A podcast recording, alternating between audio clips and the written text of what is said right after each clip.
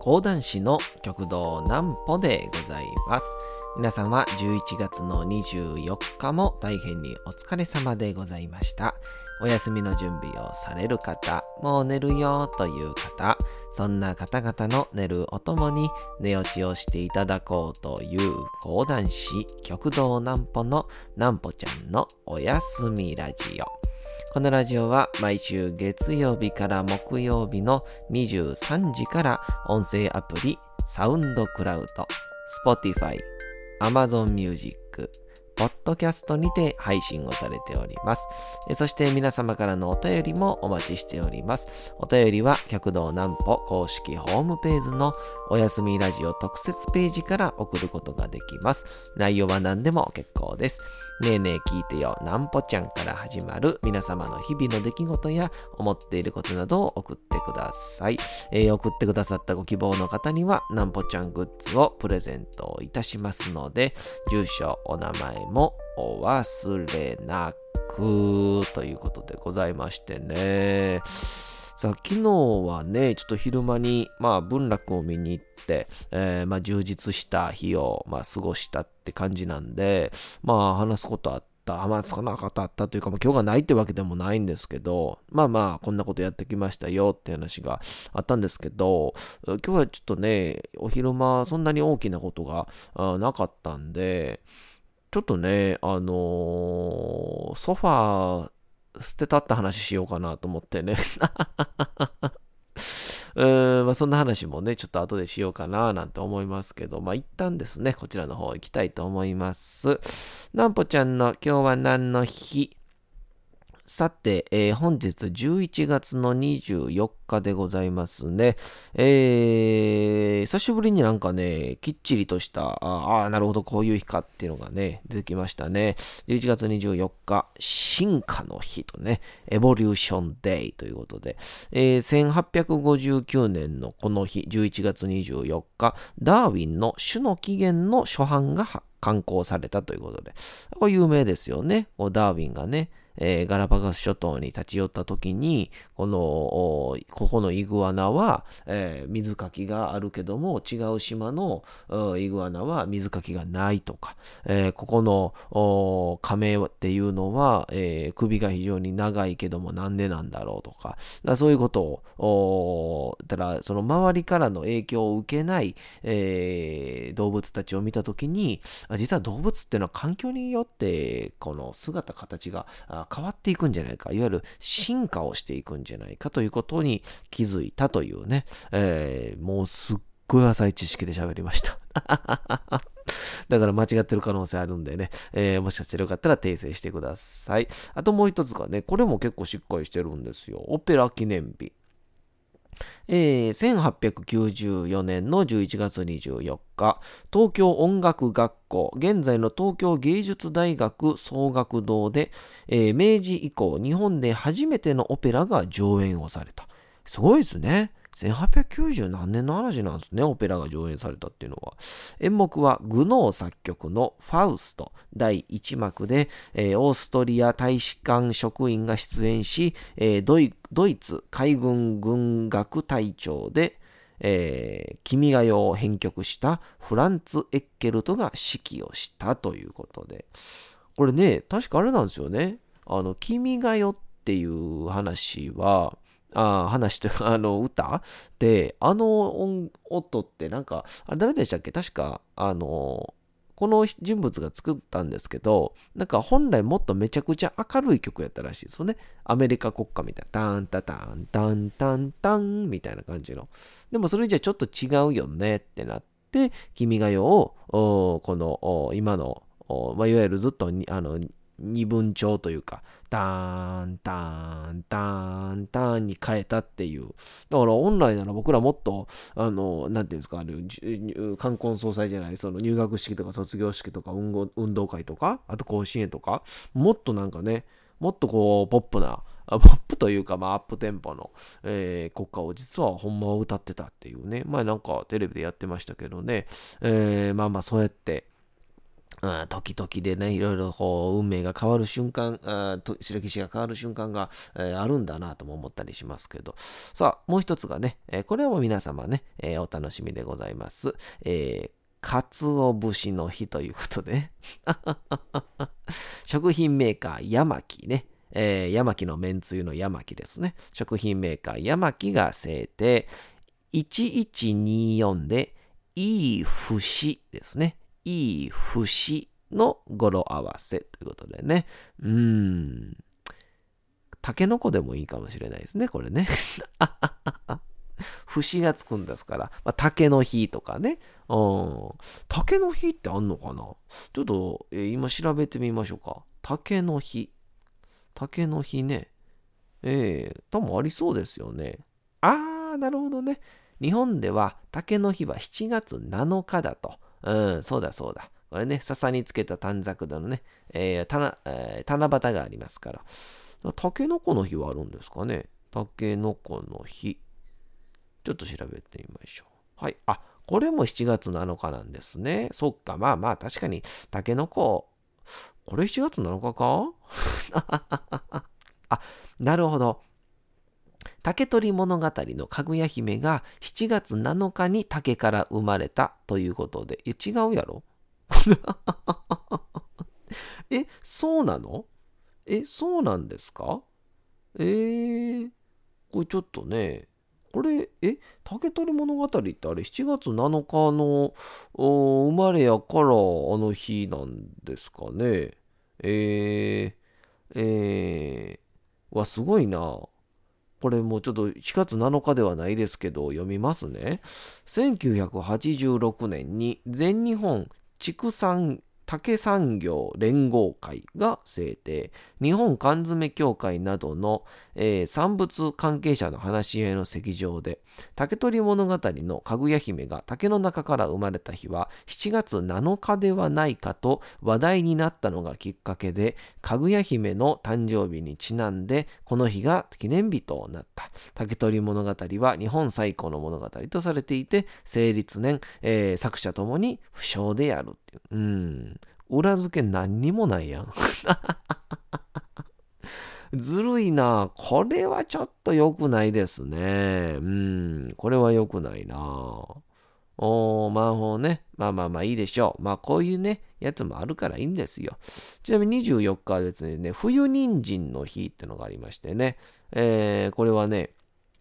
カゴメが制定、あのね、野菜ジュースの、えー、人参ジュースや人参の入った野菜果実ミックスジュースなどを飲んで健康になってもらうのが目的。日付は冬人参の旬である11月と2と4で人参の語呂合わせから、うん、ちょっと強引やな、これもな。やっぱこう企業のやつはなんか強引になりますね。あまあ、でもきっとあれなんでしょうね。この日にしようぜ、みたいな。感じで、きっと飲み会で話してるんでしょうね。いや、なんか何か、えー、に、人参、人参、にと、じ、し、あ、24。ほんで、11月、おいしょ、人参や みたいな。多分そうやって決まってるんでしょうね。うん。まあまあいいじゃないですか、おじさんたちがね。うん。これもっとすごいですよ。あの、和食文化の日、和食の日っていうことでね、えー、和食文化の保護継承国民会議、何それと思うんですけど、それが実りのシーズンを迎えるこの時期に日本食文化について見直し、和食文化の保護、継承の大切さを考える日とするのが目的。いいじゃないですかねお。内容はめちゃくちゃいいじゃないですか。日付は1124で、いい日本食くの語呂合わせから、もういい加減にせえよ。もういい加減にしてくれ。もう間に日本語入れすぎ。もうね、本どこから来てんねん、これ。まあまあ、もう空もね、違うしね。うん、まあまあ、でもね、えー、こうやって、えー、こういう、こういう日を定めることによってね、その会議であったりとか、またこう、なんかね、イベントも開きやすくなりますから、うん、これはいいんじゃないでしょうか。うん、えー、良きに計らえということで ございましてね。えー、そんなわけで、えー、皆さんにね、いろんなこの毎日記念日をお届けしてるわけなんですけど、あのー、ちょっとね、さっき言うたみたいに、もう僕あのー、一人掛けのソファーをですね、ちょっと家の、リビングというか、まあ、リビングとかワンルームなんで、まあ、リビングもクソもないんですけど、ワンルームのところに置いてまして、で、それは、あの、一応その、外のね、えー、なんか粗大ゴミみたいな感じで置いてたんですけど、この、多分業者さんの方からこれ回収できませんみたいな、なんだろうな、日付が違ったんですかね、もしくはなんかこう種類が違ったんか、まだお金が足りなかったんか分かりませんけど、まあ、回収されません、回収できませんって、え、書いてたので、あ、これもらっていいやつな。あれなんか、あれらしいですね。回収されま、できませんってやつじゃないやつを取っていくと、あれ盗難になるらしいですね。うん。まあ、捨てるって分かってるから、それはもうくださいって言ったらくれるんでしょうけど、でも、あの、こうゴミを出すために必ずお金を払ってますから、あの、粗大ゴミとかね、700円券、500円券とか。ですから、っていうので、えー、多分僕の、といただいたやつは、その、それが書いてないやつで、一応それを、えー、いただきまして、で、まあ家に置いてて、で、結構ね、素敵な、多分僕のツイッターとかにも載ってるような、あ一人掛けのソファーなんですけど、で、腕も、また背もたれも全部リクライニングするようなやつで、で、結構丈夫なんですよ。その上軽いっていう、めっちゃいい椅子を手に入れたんですよね。で、それがいつぐらいですかね、多分、えー、去年の、今年かな、今年の1月、2月とか、去年の12月ぐらいには持ってましたかね、忘れちゃいましたけど、で、それを手に入れまして、で、それでこう、ああ、もうやっとね、えー、テレビを見ながら、えー、腕を広げて、あ見るなんて最高やんと思いながら、えー、それでこう手に入れまして、で、それ座ってて、えー、このコロナ期間に入ったじゃないですか。で、コロナ期間に入って、もう朝起きてですね、もう言うたら、もう一日ね、もう何もすることがないんですよ。いや、それね、なんかね、自分で用事を作ったらね、できるんですよ。もちろんできるんですけど、そんなに立派なやつじゃない、僕は。そんな立派なやつじゃないから、うん、朝起きてとりあえず、うん、まあ、顔だけとりあえず洗っ、で、パンを買って、で、パン食いながら、そのソファーに座って、テレビ見て、で、携帯触って、で、まあ、録画したやつなんか見て、で、またぼーっとして、で、携帯見て、で、お昼ご飯食べて、で、ぼーっとして、気づけば夜の9時になってるっていう。そんなね、怠惰な生活をね、僕送ってたんですよ。で、もうほんと稽古せ、稽古せと思いますけどね、ほんと申し訳ない限りで。で、それで、その期間が、えー、大体まあ3ヶ月ぐらい続いたじゃないですか。4、5、6ぐらいですかね。でも7もほんま何にもなくて。で、続いて。で、そのうちになんかこう、とりあえずどどうしようと、この感じ、どうしようかなってなって、なんかこう、脱出しないといけないなと。思ったんですよね。で、この脱出しないといけないと思ったら原因を探らないといけないですから、えなんで僕がこのテレビの前の位置から動けないんだってと思ったら、もう、とにかくまず理由に上がったのが、もうこのソファーだと。で、このソファーに座ると、まあまあ、こう背もたれは気持ちいいですし、下もクッションもふかふかですし、で、この両方のね、このね、このリクライニングできるこの肘掛けみたいなところに、えー、足をかけて肩をかけるとですね、もうなんかもう、めちゃくちゃハンモックみたいにめっちゃ気持ちいいんですよ。もう最高なんですよ。もう寝心地も。で、もう、なんか、もう私服のひとときみたいな。もうなんかあの、徹夜徹夜で2鉄ぐらいして、そのまんまのソファーに座ったら、もう天国なんだろうなっていう、そういうようなあ感じのところやったんで、えー、このソファーがダメなんだなと思ったんですよね。じゃあ、このソファーを、まあ、えー、とりあえず、なくそうと、部屋の中から。じゃあ、でも、なくしたら、えー、どうなるんだと。僕、じゃあどこに、まあ、床に座るでもいいけど、うちね、1階なんでね、底冷えがまあまあするんですよね。うん。で、こう寒いと。それはあかんから、で、その寒さどうしようと思った時に、ふとね、あのたまたまですけど、なんか、あの家具とかなんかサイトでたまに見るの好きなんで、買わないんですけど、買わないけど見るの好きなんで、ニトリを見てたんですよ。そしたらニトリのところに、あの皆さんイメージつきますかね？あのあの、なんていうんですかね、こう、下がボックスみたいになってて、で、だいたい高さ30センチから40センチぐらいの高さがあって、その上に、えー、畳が乗ってる。もう一回これベッドに使う人もいるような、わかりますかね？あの、天板がこう、えー、畳になってて、で、クッと開けたら、その下が収納になってるみたいな感じのやつなんですけど、それを見て、あ、これでええやんと。で、最近ちょっとやっぱりね、こう、まあ漫画であったりとか、あとは何でしょうね、あの、お着物であったりとか、まあ結構荷物がね、増えてきて、で、結構いつもはソファーの下に隠してたんですけど、やっぱりこう、ね、目につかないとはいえども、埃が溜まって大変やったんで、これよろしくないなと、あと掃除もしづらいなと。ってなった時に、このボックス、だから、あれなんていうのか、収納、収納畳ボックスかな？名前わからないんですけど、あの、心地よいなんとかって名前なんですけど、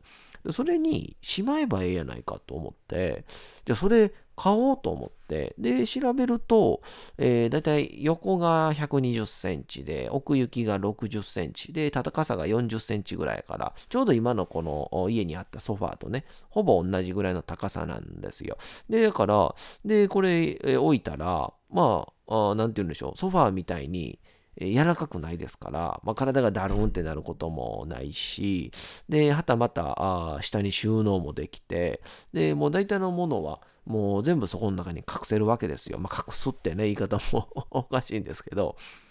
そこに入れれますから、これで問題ないやないかと。おお、これええやんと思って、まあ1万円、1万2000円ぐらいしたんですかね。まあ1万2000円ですけど、まあ、えー、心地いい日々の生活を、まあ、1万2000円で買えるもんなら、まあ、安いやんと思って、で、えー、あれいつかな、えー、1週間前ぐらいに思い立ったんですけど、ちょっとね、やっぱり一回は考えようと思って、えー、うちのね、母親のね、えー、教育で欲しいもんを店で見つけたら、一回家に帰って、もう一回考えてから次買いに行きなさいと。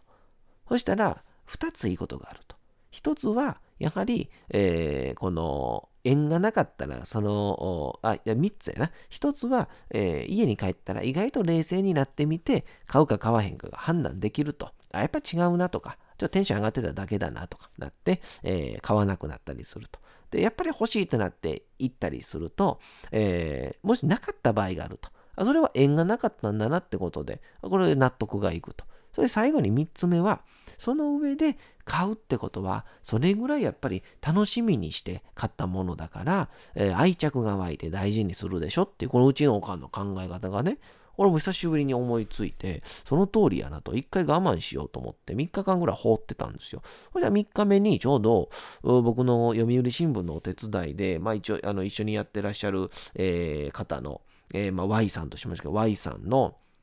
という、まあ、あの、本当に僕の、えー、お母さんまではいかないですけど、同じぐらいのご年齢のマダムがいまして、そのマダムに聞いたら、あの、いろいろ相談乗ってくれて、初め30センチ買うつもりやったんが、いや、それは40ぐらいの方がいいんじゃないとか、いろんなアドバイスをいただいて、で、その場で、あじゃあやっぱり、えー、買いますみたいな感じで、えー、しっかりと吟味をした上で買うことになったんですよ。よし、これで僕の収納も完璧やと。でも、掃除機かけるときも、もういろんなものを動かしてかけなくていいと。もうデッドスペースがないですから。もう永遠と掃除機かけてれば、もうルンバでもうちは OK なぐらい。もうお金やったらルンバ買う。もうそのぐらいのテンションで、えー、注文をしまして、で、えー、今日ですね、えー、祝日というか休みが明けたら、えー、いつお届けができるか、えー、メールをいたしますっていうメールがこの前来てたんで、えー、今か今かと待ってて、まあ大体まあ3日か4日ぐらいで来るんじゃないの？と思って、4日か5日ぐらいかなと思って、えー、待ってたらですね、え本日メールが届きましてですね、えなんと、え来年の2月に来ることになりました。えー、マジで？と思って。来年の2月のね、2021年2月の10日に、えー、届くことになりましたね。えー、来年の2月には僕はダルダルの生活を抜けれるかもしれません。それではお次のコーナー行きましょう。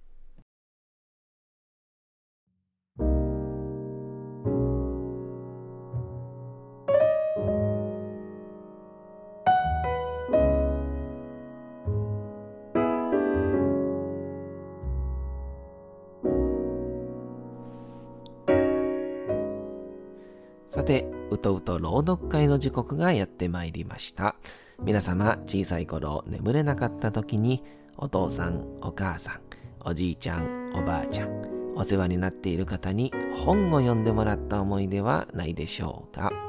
なかなか眠れないという方のお力に寝落ちをしていただければと、毎日美しい日本語の響きで綴られた様々な物語、小説をお届けしております。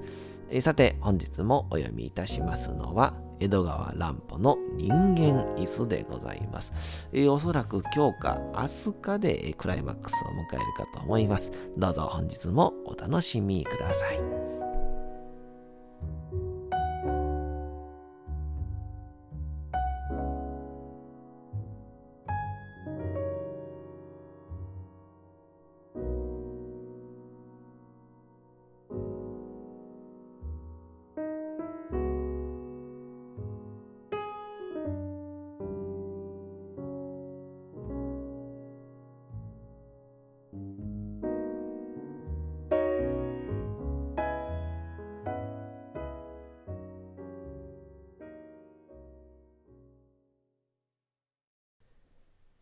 人間椅子。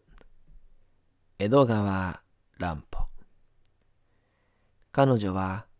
あまりのことにぼんやりしてしまってこれをどう処置すべきか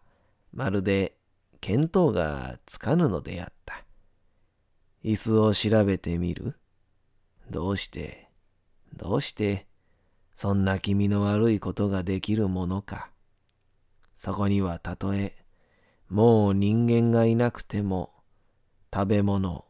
その他の彼に付属した汚いものが、まだ残されているに違いないのだ。奥様、お手紙でございます。はっとして振り向くとそれは、一人の女中が、今届いたらしい封書を持ってきたのだった。よしこは、無意識にそれを受け取って開封しようとしたが、ふとその上書きを見ると、彼女は思わずその手紙を取り落としたほどもひどい驚きに打たれた。そこには、さっきの不気味な手紙と寸分違わぬ筆癖を持って彼女の名当てが書かれてあったのだ。彼女は長い間、それを開封しようかしまいかと迷っていた。が、とうとう、最後にそれを破って、ビクビクしながら中身を読んでいった。手紙はごく短いものであったけれども、そこには彼女をもう一度、はっとさせたような奇妙な文言が記されていた。突然お手紙を差し上げますぶしつけを幾重にもお許しくださいまし。私は日頃先生のお作を愛読しているものでございます。別風お送りいたしましたのは私の拙い創作でございます。ご一覧の上、ご批評がいただけますれば、この上の幸いはございません。ある理由のために、原稿の方は、この手紙を書きます前に、投函いたしましたから、すでにご覧済みかと拝察いたします。いかがでございましたでしょうか？もし、切削がいくらかでも、先生に感銘を与え得たとしますれば、こんな嬉しいことはないのでございますが。原稿にはわざと省いておきましたが、表題は人間椅子とつけたい考えでございます。では、失礼を顧みず、お願いまで。そうそう。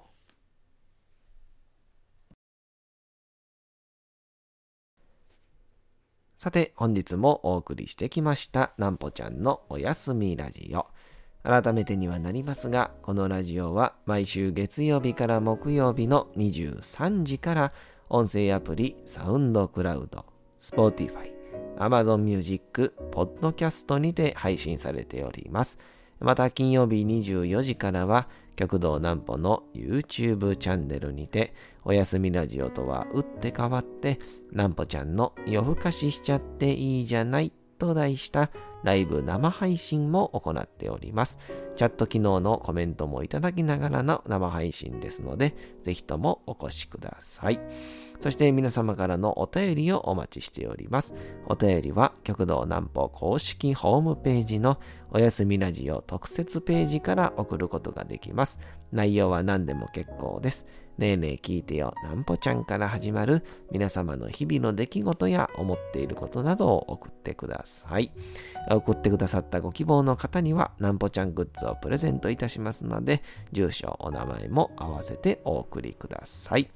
お休み配信、YouTube ともどもにチャンネル登録をよろしくお願いいたします。というわけでございまして、11月の24日も皆様大変にお疲れ様でございました。明日も皆さん、街のどこかでともどもに頑張って、夜にまたお会いをいたしましょう。なんぽちゃんのおやすみラジオでございました。おやすみなさい。すやすやすやーん。